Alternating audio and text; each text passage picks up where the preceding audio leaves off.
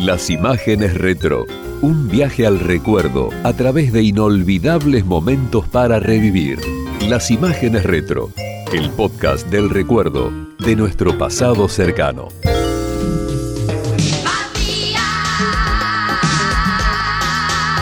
y compañía.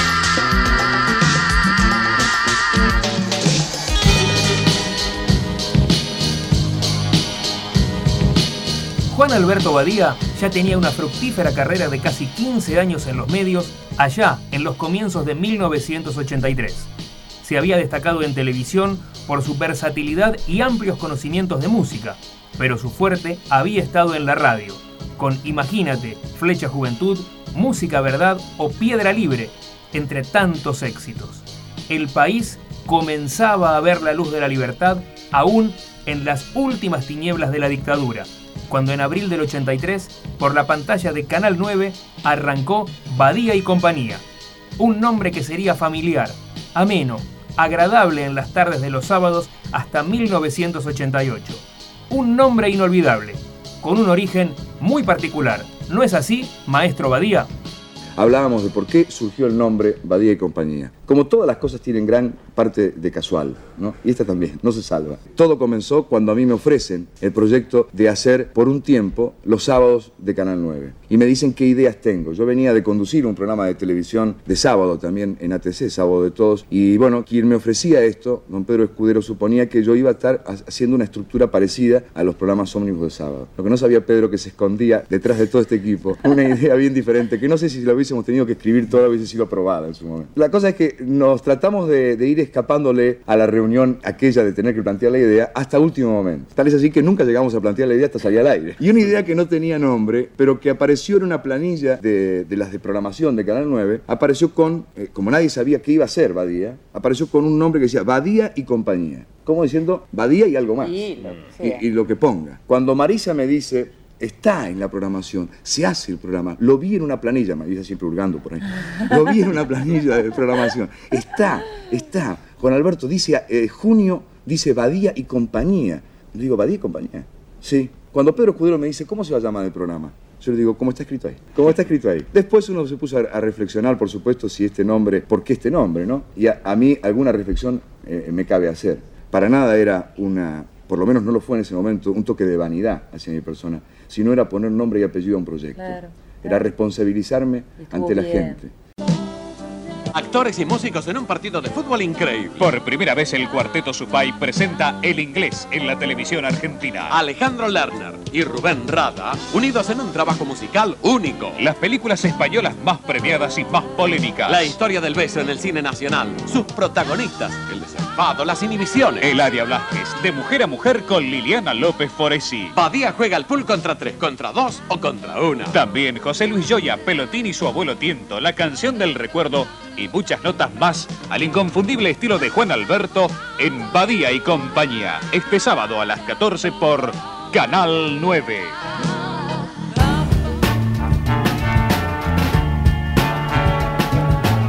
Marisa es la hermana de Juan Alberto y fue un puntal de aquel ciclo emblemático. Sin ella, poco se hubiese logrado. Era un motor incansable, una productora todoterreno que desde atrás de las cámaras le dio su impronta al programa. Aquí nos da detalles de los inicios, los primeros integrantes y la aparición de Marcelo Tinelli. Badía y compañía en Canal 9 fue una casualidad porque estábamos con Juan Alberto haciendo otro programa, Tribuna 21, y bueno, había una necesidad de, de programación y en una cartelera apareció sábados a la tarde Badía y compañía. Así surgió Badía y compañía en Canal 9. Le dejamos ese nombre, un equipo chico de producción, una conducción de Juan Alberto, Liliana López Foresi, estaba Emilio Ariño, bueno, y después invitados rotativos según las producciones que hacíamos. Un programa que duraba tres horas en un momento, cuatro horas en otro, y fue la base de lo que después fue en Canal 13, digamos. Un programa de música, de producciones especiales, de invitados especiales. Así fue surgiendo ese baile de compañía que en algunas producciones especiales de deporte ya incluyó a Marcelo.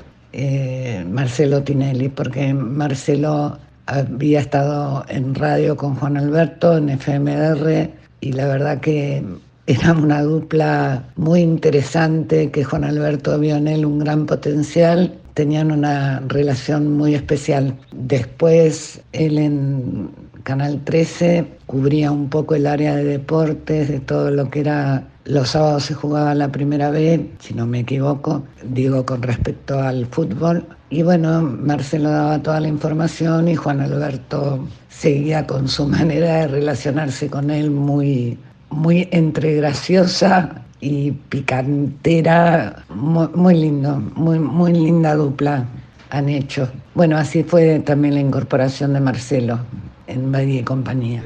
vamos al PRODE porque hoy se completó íntegramente la boleta del concurso 636, se jugaron todos los partidos, 11 del campeonato de Primera División B y 2 de Primera División C. Si usted me permite, Badía, usted puede pararse ahí al ladito mío, de aquel lado. Y usted va a dar del 8 en adelante cuando yo lo habilite y yo voy a dar del 1 para allá. Ahí, ahí, está bien, ahí está bien porque va a tapar allá aquella fila. Perfecto. El número 1 fue empate. Tigre y Colón igualaron 2 a 2. ¿Qué tal el partido? Un lindo partido, partido parejo, se justificó, se justificó plenamente el 2 a 2. El número 2, prácticamente el campeonato para Rosario Central, encuentro que fue Hubo un gran partido, Rosario como local, pero le costó ganar a Dalmin, apenas 2 a 1. Correcto, y el campeonato para Rosario Central, el ascenso a primera división, por eso el encuentro, usted sabía, fue suspendido cuatro minutos antes de finalizar el partido, la invasión de la gente, la gran alegría de toda la hinchada canalla y ya de la victoria. Rosario es el canalla que se ha este, coronado campeón del torneo de primera división. Arsenal 0, Deportivo Armenio 0, este, empate. Tinelli no ha visto ningún partido y usted es comentarista deportivo. Lo lamento, le seguimos haciendo compañía. Aquel joven de Bolívar que había comenzado en la oral deportiva junto a José María Muñoz dio su primer salto cuando la sabiduría de Badía lo reclutó para Piedra Libre, su innovador ciclo en la FM de Rivadavia y dos años más tarde sería el debut de Marcelo Tinelli en televisión.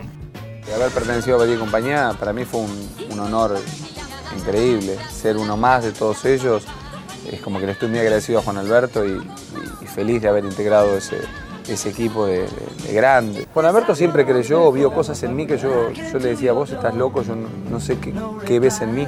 Y él decía, no, no, no, yo siento que vos tenés que hacer televisión. Y vos estás loco. Y a mí me da mucha timidez el tema de la tele, mucha timidez.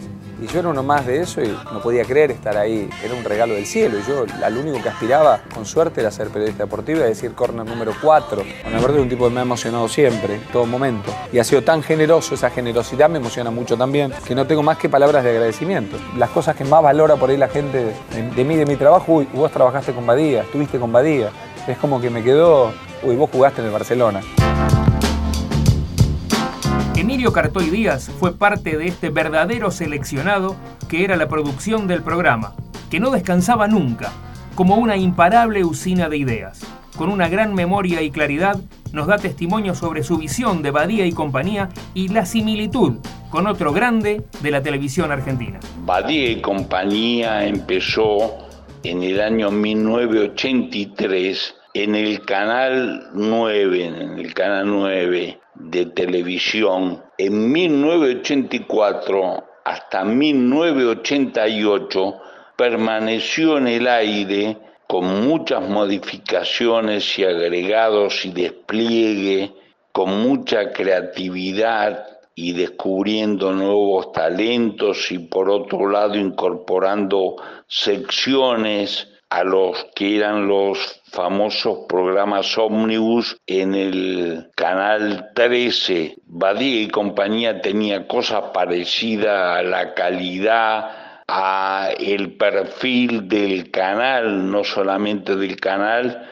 sino de sábados circulares de Mancera. Durante años, Badía y compañía, que había debutado en la televisión en el año 1970 junto a Nelly Raymond, una de las grandes productoras que tenía la televisión argentina en los años 60 y 70, descubridora de talentos y buscadora permanente en Sábado de la Bondad, que era un programa de Canal 9 De ahí su ligazón de que haya hecho Badía y compañía primero en Canal 9 y después en Canal 13. Indudablemente Badía creó un programa eligiendo una estructura de producción de cinco productores ejecutivos bajo la producción general de él y de la querida Marisa Badía. Eh, esos cinco productores tenían distintos espacios para la producción que se trabajaba de lunes a lunes. Solamente teníamos libre unas horas, pero la televisión, como se siempre dice, tiene que seguir. Nosotros estábamos divididos en cinco productores, un productor de piso que era un productor que trabajaba en el estudio más complicado, que era el armado, eh, los plomos, los músicos, las pruebas de sonido, el tema de la, la iluminación, el tema de la escenografía. Liliana López Foresi llevaba ya una década en televisión, cuando le llegó el momento de acompañar a Badía en los inicios del ciclo, cuando todo aquello era un hermoso sueño. Ella nos cuenta desde cuándo lo conocía a Juan Alberto, de qué manera se desarrolló la idea en 1983, su año fundacional, y una divertida anécdota que vivió en el ciclo. Unos pocos meses antes del 83, no recuerdo si fue en diciembre, eh, Beto me citó en Rod One, que daba en Figueroa Alcorta y Tagle, era un, un café muy concurrido por los que trabajaban en, en ese momento ATC, desde que estuvo allí, Canal 7. Bueno, entonces me dice, negra, se me da la oportunidad de tener mi propio programa. Y es así. Y me relató cómo iba a ser Badía y compañía. Y me encantaría que vos me acompañaras, que fueras vos la coconductora. Así que, por supuesto, le dije que sí inmediatamente. Nos pusimos a trabajar en la preproducción. Recuerdo esa, esa reunión muy cálida en la casa de Beto, todos sentados en el suelo, por lo menos yo estaba sentada en el suelo. Y ese debut, ese debut fue cruzando todos Figueroa Alcorta, cruzando Figueroa Alcorta, un día de lluvia. Por lo que recuerdo llovía como la vez nunca más. Fue el debut allí en televisión de Marcelo Tinelli, que hacía eh, solo deportes. Era un Marcelo totalmente distinto al que conocemos ahora. Y cruzamos todos juntos Figueroa Alcorta para llegar a, Canal 9. Eh, bueno, fue una experiencia hermosa, hermosa durante todo ese año. Eh, durante el 84, bueno, no sé por qué, yo quedé embarazada y, y, empecé a trabajar como, trabajé como actriz embarazada, pero me había quedado sin trabajo y Beto de las veces que me invitó a sus programas y demás, siempre me dijo, yo te debo una disculpa y, tenemos que tener una conversación. Conversación que nunca tuvimos y que, bah, no era necesaria, eh, digamos, todo bien. Así que lo acompañé en la largada, en ese primer año. Realmente un, un, episodio y un año muy, muy feliz para la música nacional, para el tipo de programa ómnibus y además por la calidez que circulaba entre todos nosotros, ¿no? Por otra parte, era un momento de, de renovación política. Piensen ustedes, ¿no? 83, la renovación peronista, los, los pibes en ese momento de la coordinadora, y con una anécdota muy graciosa porque había una, una mesita de vidrio. Recuerdo hasta el vestido que tenía puesto, tenía puesto un vestido verde. Y en el interregno de alguna de las notas habían invitado a pibes de la renovación peronista. Me senté en la mesita de vidrio, desde el centro de la mesita de vidrio caí, este, se rompió el vidrio y caí de cola, levantando las piernas y levantando los brazos para no lastimarme, sin un rasguño, con todos muertos de risa alrededor, yo también, pero viniendo a auxiliarme. Me tuvieron que levantar entre todos, vinieron corriendo para tomarme de los pies y de las manos y sacarme de esa situación incómoda, ridícula y peligrosa. Es una de las anécdotas que recordábamos mucho con Beto. Ese es mi recuerdo, muy cálido, muy hermoso, muy, muy querible siempre, Beto. La conversación que nunca más se dio, pero los encuentros que sí se dieron después y un Badía y compañía absolutamente inolvidable. Es un gratísimo recuerdo. Es, y recordemos que es un verbo que significa volver a pasar por el corazón. Y así es, lo vuelvo a pasar por el corazón.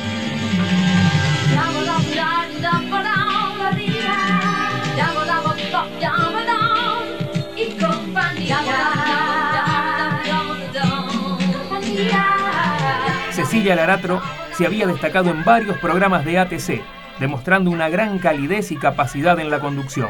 Al ver el programa, se sintió deslumbrada, quiso ser parte y así nos lo cuenta.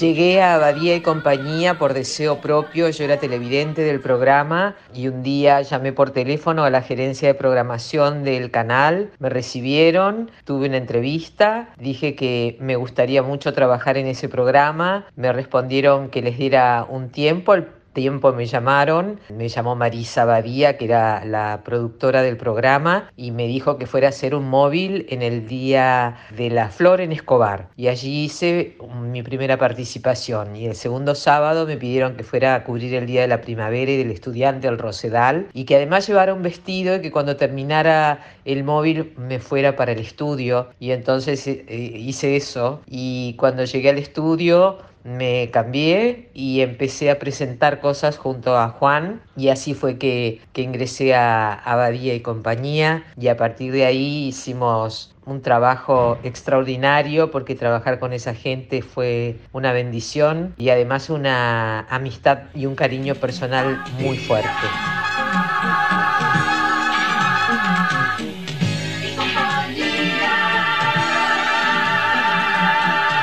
El 83 fue un buen año para Badía y sus compañías, en la pantalla del 9.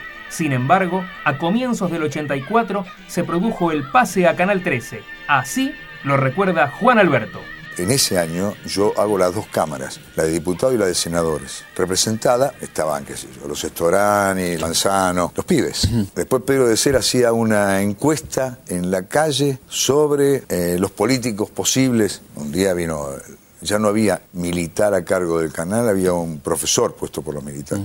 Vino y me dijo, este programa no puede seguir.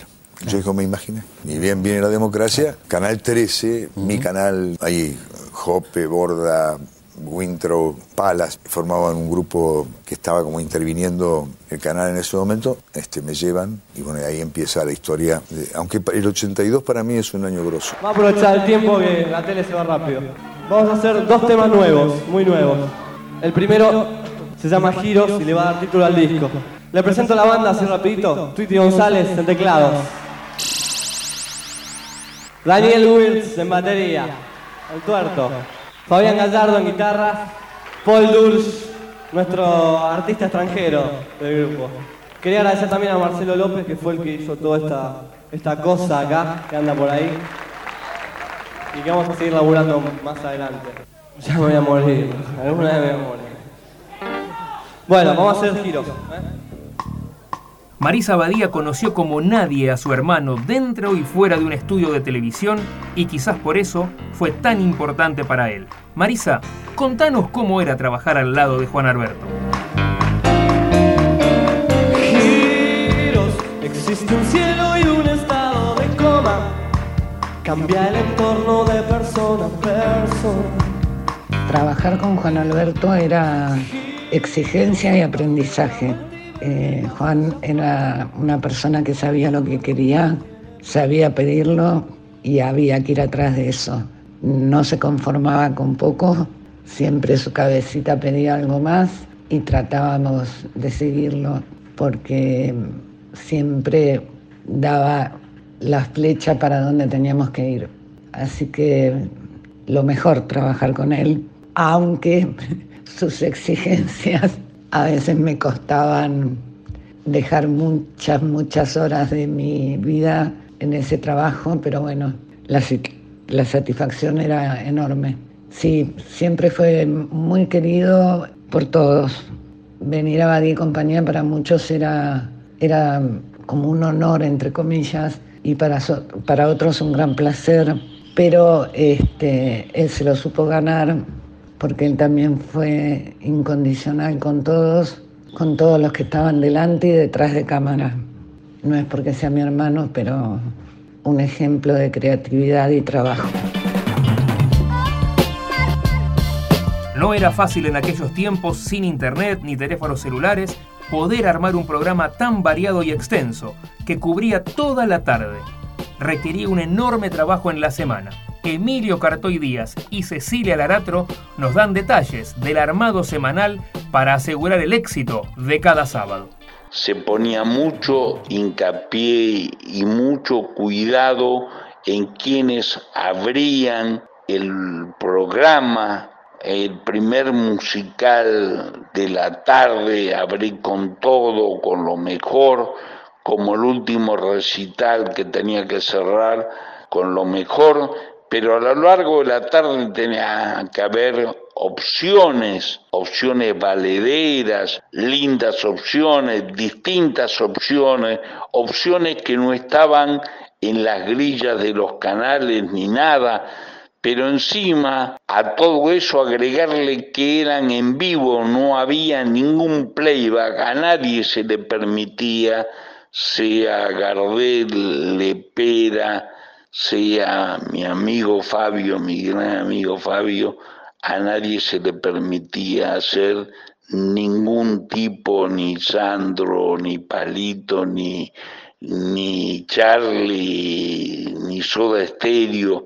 Venían 17 técnicos para Soda Estéreo para armar y salir al aire. En vivo, según lo habíamos prometido, exclusivo en 1988 y hoy sobre el escenario Soda Estéreo. O sea, la música tenía que ser en vivo, tenía que sonar en vivo y por eso la gran importancia del productor de piso que era el encargado de que estén todos y que lleguen todos, el canal todo puesto encima de Badía, con notas editadas, con primicias, con noticias, con adelantos, con informaciones.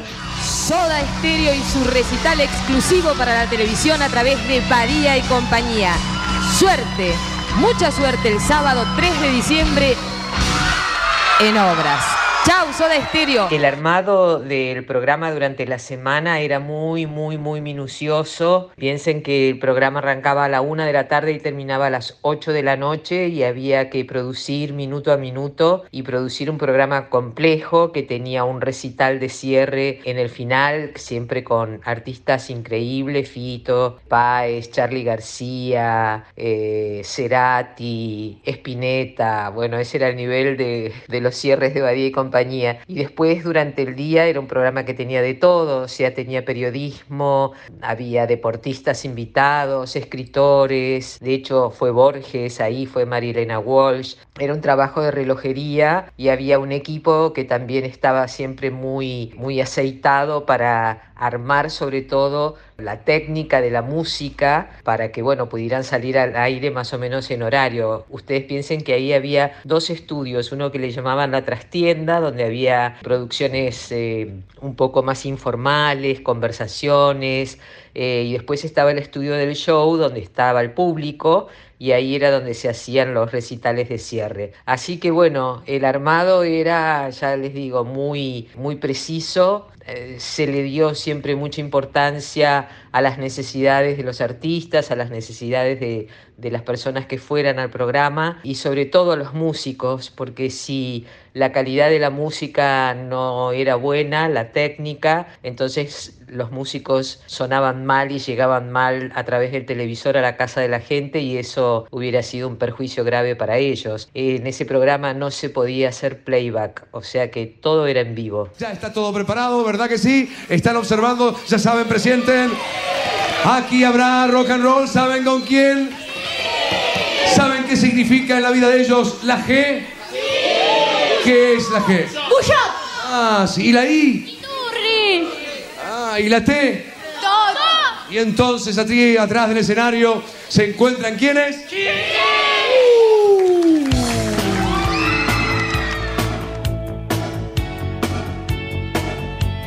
Sería imposible por la cantidad y calidad poder enumerar a las personalidades que pasaron por allí, de las ramas más variadas, como escritores, deportistas, músicos, poetas, políticos y artistas. Marisa Badía nos acerca sus recuerdos con esas figuras y el especial momento vivido con el Flaco Espineta en 1984. Es difícil enumerar momentos porque se me vienen a la cabeza demasiados momentos eh, de recordar con cariño la cantidad de músicos, la cantidad de actores, la cantidad de, periodistas, la cantidad de escritores que pasaron por el programa. Es muy difícil hacer una enumeración de más a menos pero por nombrarte cosas, no sé, la presencia de Jorge Luis Borges, de Ernesto Sábato, de un Maradona, de un Nacha Guevara haciendo Evita, de Soda Estéreo desarrollándose, un Espineta haciendo Muchacha Ojos de Papel a pedido mío y para sorpresa de Juan Alberto. Muchacha Ojos de Papel, ¿a dónde vas? Quédate hasta el alba. Y ahora yo quiero preguntarte qué sentís en este momento preciso de la historia del rock nacional. No, una, una sola cosa. Este, este regalo sé todo lo que significa para Luis. Por eso para todos los que lo recibieron, para mí en particular que significa una cosa muchísimo, muy grande, qué sé yo. Para él, de verdad, de todos nosotros, gracias flaco, gracias loco. Gracias a vos. Gracias a vos por permitirnos esto, a un montón de músicos. Muchas gracias. Tiempo es hoy y no hables más, muchacha, corazón de tiza. Pero son tantos, tantos los artistas internacionales, Silvio Rodríguez, Johnny Rivers, Sting, bueno, me es difícil eh, hacer un ranking. Todo era un logro eh, y todo era un trabajo intenso y gratificante a la hora de, de desarrollar el programa. Eran 8 barra 9 horas de programa absolutamente en vivo y pasó de todo, de todo. Difícil enumerar.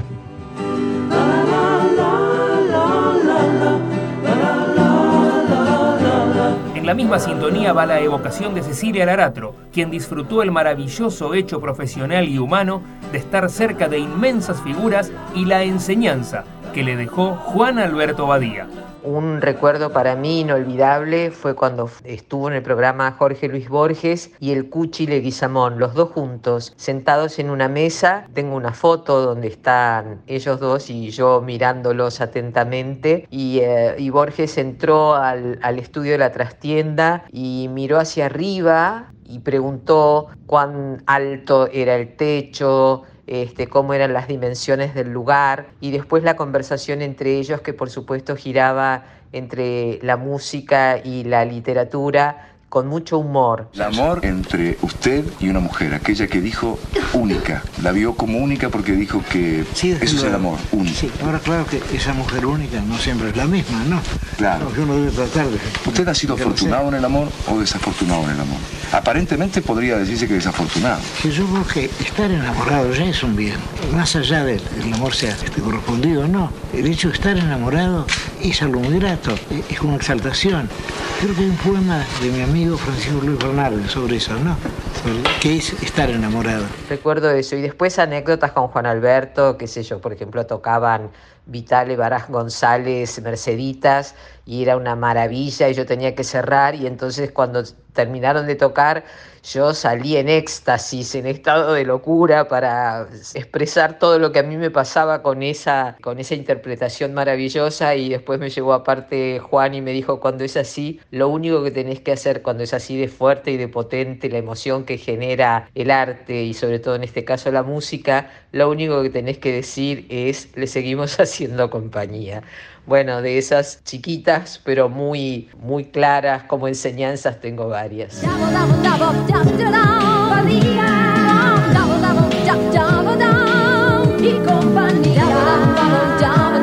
El esfuerzo de la semana era intenso y titánico para poner al aire un producto a la altura de la calidad que esperaba su público. Pero la relajación no llegaba cuando se apagaban las cámaras, porque la historia seguía en la escena posterior, como nos cuenta Cartoy Díaz. después del programa, de laburar la cantidad de horas que había, íbamos a cenar y nos peleábamos, discutíamos, discutíamos. Y Badía decía una cosa que era simpática, dice, los aciertos son todos de ustedes y todo lo que sale mal es mío. Y nosotros, en vez de reírnos ni nada, le echamos, sí, efectivamente, todos los errores, Beto, son tuyos. Y encima tenía que pagar la cuenta, o sea que nos pagaba la cuenta.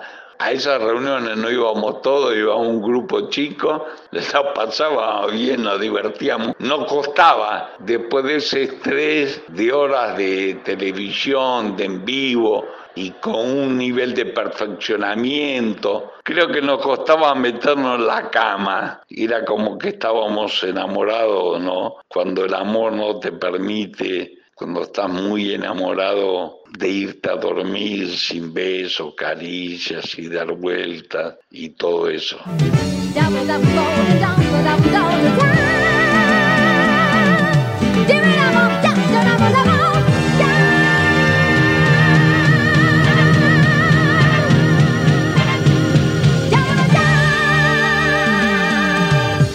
Hasta aquí una parte de la historia de este emblemático programa de la televisión argentina. En el próximo episodio, más testimonios de protagonistas y cómo se llegó al último envío en diciembre de 1988.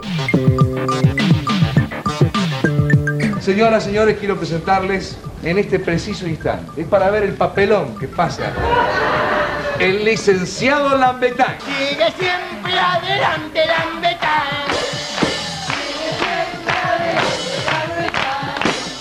Sábado que viene ya se olvidó de este tema. Ya esta fantasía suya de ser diputado la olvidó el sábado que viene, ¿cierto? Cuando no pueda, cuando no reciba un solo voto, cuando históricamente sea el único partido político que no tiene un solo voto, se va a convencer que esto no es para usted, ¿verdad? ¡No estamos para aceptar la mentira! Pasó un nuevo episodio de Las Imágenes Retro, el podcast del recuerdo de nuestro pasado cercano. Somos León Boto y Eduardo Bolaños. Encontranos en las redes, en Instagram, arroba León Boto y arroba soy Edu10. También en Twitter, como arroba León Boto y arroba Edu-Sport. Nos encontramos en el próximo capítulo. Las Imágenes Retro, el podcast del recuerdo de nuestro pasado cercano.